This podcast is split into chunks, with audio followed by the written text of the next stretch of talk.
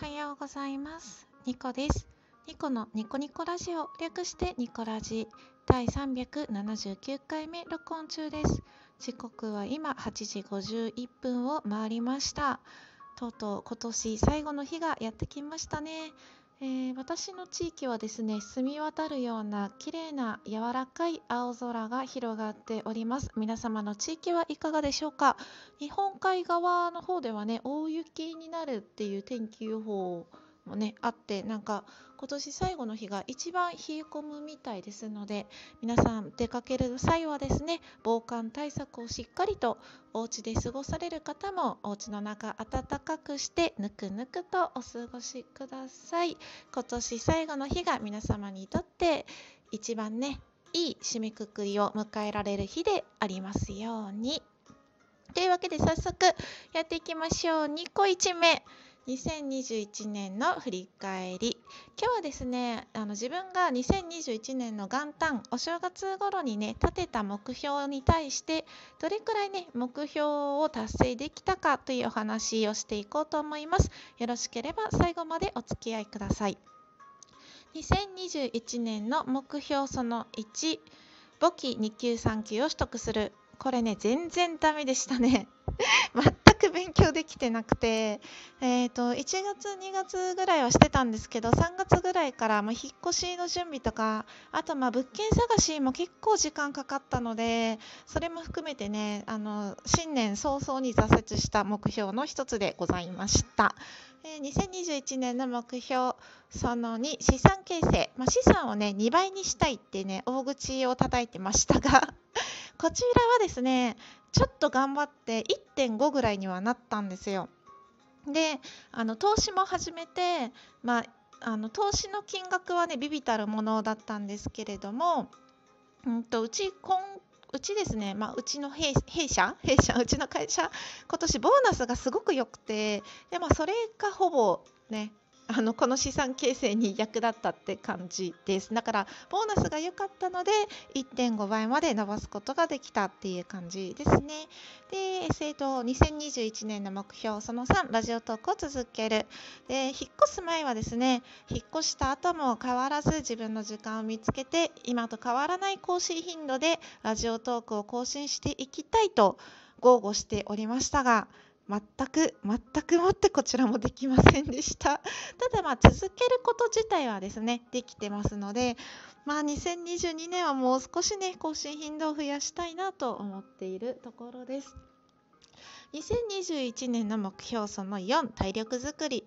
こちらはですね、まあ、人生のテーマというか毎年毎年あの掲げている目標なんですけれども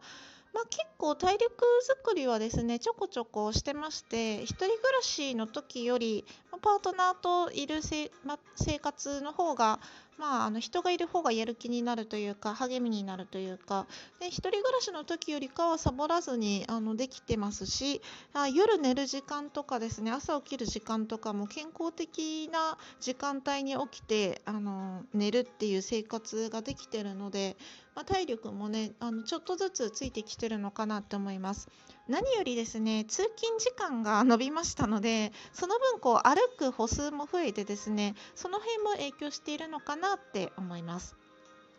えー、2021年の目標その5手料理ですね。まああの自炊を頑張ろうと引き続き自炊頑張りましょうということで、まあこちらも結構自炊頑張ってますね。お弁当率も高かったですし、料理はですね、まあ、私ができない時はパートナーもしてくれて、まあ、結構その辺が楽になってきてですね、自分ばっかりがしなくてもいいので、気をねそこまで張らずにもう簡単な手料理を続けているなっていう感じです。まあ焼いただけとかですね炒めただけとかが多いんですけれどもまあそんなにね家庭料理ですのであの、うん、気を張らずにねゆるくあの続けていけたらいいなって思っております。はいということで2021年の目標ですねまああの叶えられなかったというか全く達成できなかったのは簿記だけかなって自分の中では思っています資産形成もえー、っと体力づくりも手料理もラジオトークもまあ100%中の100%目標達成できたかって言われたらばらつきがあります。まあ、簿記は0% 0% ですね。で、まあ、資産形成は、まあ、60から80までは達成できたんじゃないでしょうか。でラジオトーク続けるも続けるって意味では100%ですし更新頻度を増やすって意味ではまあできてなかったなって思います。でえー、体力づくりはまあ60%ぐらいはできてたと思います。で料理の方は80から90%目標達成って感じがするのでまあまあ今年はね自分の中で立てた目標をそこそこ達成できたいい1年だったんじゃないかなって思います。で2021年あのニコラジ的出来事を 言っていこうと思います。えー、ニコ2目えー、2021年ニコラジ的出来事ニコラジ的というかですね、まあ、私生活の変化をお話していこうと思います、まあ、1月2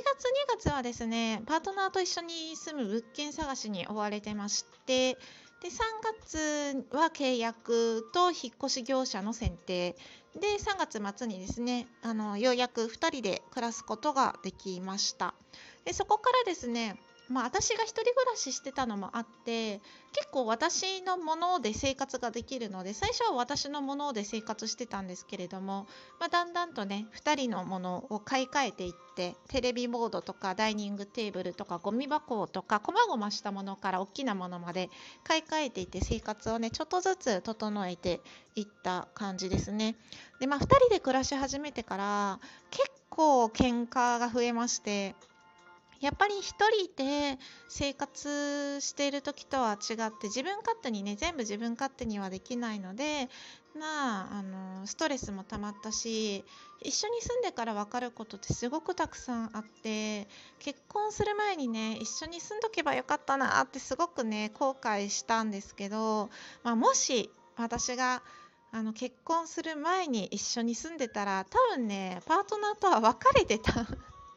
私も対象がないので別れてたんじゃないかなって思います。あの話し合って解決するより逃げる方が簡単なんですよね。向き合ったりとかエネルギーがいりますし。うん、自分の思いを言葉にして伝えるっていうのはすごくエネルギーがいるし相手が言ってることを理解して自分の価値観に合わせていく相手の価値観に合わせていくっていうのもすごくね気力と体力を使うことだなって今年1年。ああの思いましたね。ただそのまあ喧嘩を乗り越えて結構夫婦の絆はあの深まった1年でもあるなって思います。今はねとても落ち着いてるしあの幸せだなって思う時間の方が多いので結婚してよかったなって思うんですけれども途中本当にね危なかったです。まあでもあの話し合ってねあの乗り越えていくしかないんだなっていうのを身をもって実感した1年でもありました。うんただ夫婦の絆は本当に深まったのでそういった意味ではすごく良かったなって思います。で、えー、2個3目2022年の目標ですね。2022年の目標もちょっと言っておきましょう。言うのはねただですから。2022年の目標その1ラジオトークを続ける。2021年より更新頻度を上げる。まあ続けることはできると思うんですよ。あの2022年に1回でも更新したら続けてるってことになるので それは多分ね絶対続けられるしこれからも続けていくんですけど、まあ、更新頻度をねもう少し上げていけたらなって思います。2022年の目標その2出産する。今ねいません。子供いませんし妊娠もしていません。ただ、まあ、2022年の間に授かって、まあ、出産までできたらいいなって目論んでおります。こればっかりはですね神様の采配というか 人間がね望んでもあの限界があることなので目標とは違う感じなんですよ。目標って自分で努力して叶えるものだからそういう領域ではないので目標とは違うけど、まあ、自分の願望願望ですね、うん、年齢的にもねのんびりしている暇がそんなにないので、まあ、2022年の間に出産できたらいいなって思っています。2022年の目標その3体力づくり、うん、体力づくりはまあ人生のテーマみたいなところが私はあるのでこちらもですね引き続き頑張っていきたいなって思います。で2022年の目標その4手料理を頑張る。こちらもまあ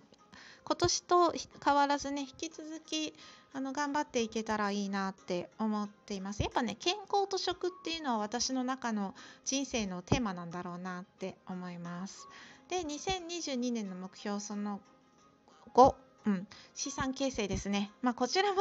まあ、今年とあんまり変わらないんですけれども、頑張っていこうかなって思っています。もうちょっとね、株の勉強とか、今年したかったけどできなかったり、怠けてたり、だらだらとね、時間を消費する日々が多かったので、まあ、そういった意味で、まあ、今年はちゃんと株の勉強もしていきたいなって思います。あとね、簿記の勉強もできたらあのしていきたいなって思ってます。今ですね、フィナンシャルプランナーの、うん、なんか勉強とかもしたいなってちらって思ってて、まあ、こちらはわかんないんですけど、まあ、やりたいななって思ってることを気軽にですね行動してやっていくような年になったらいいなって思っています。はい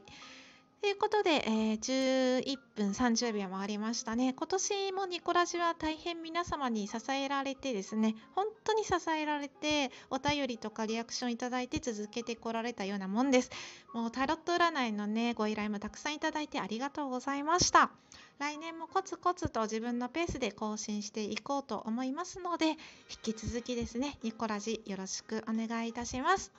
明日元旦ですね。良き一日をお迎えください。ニコでした。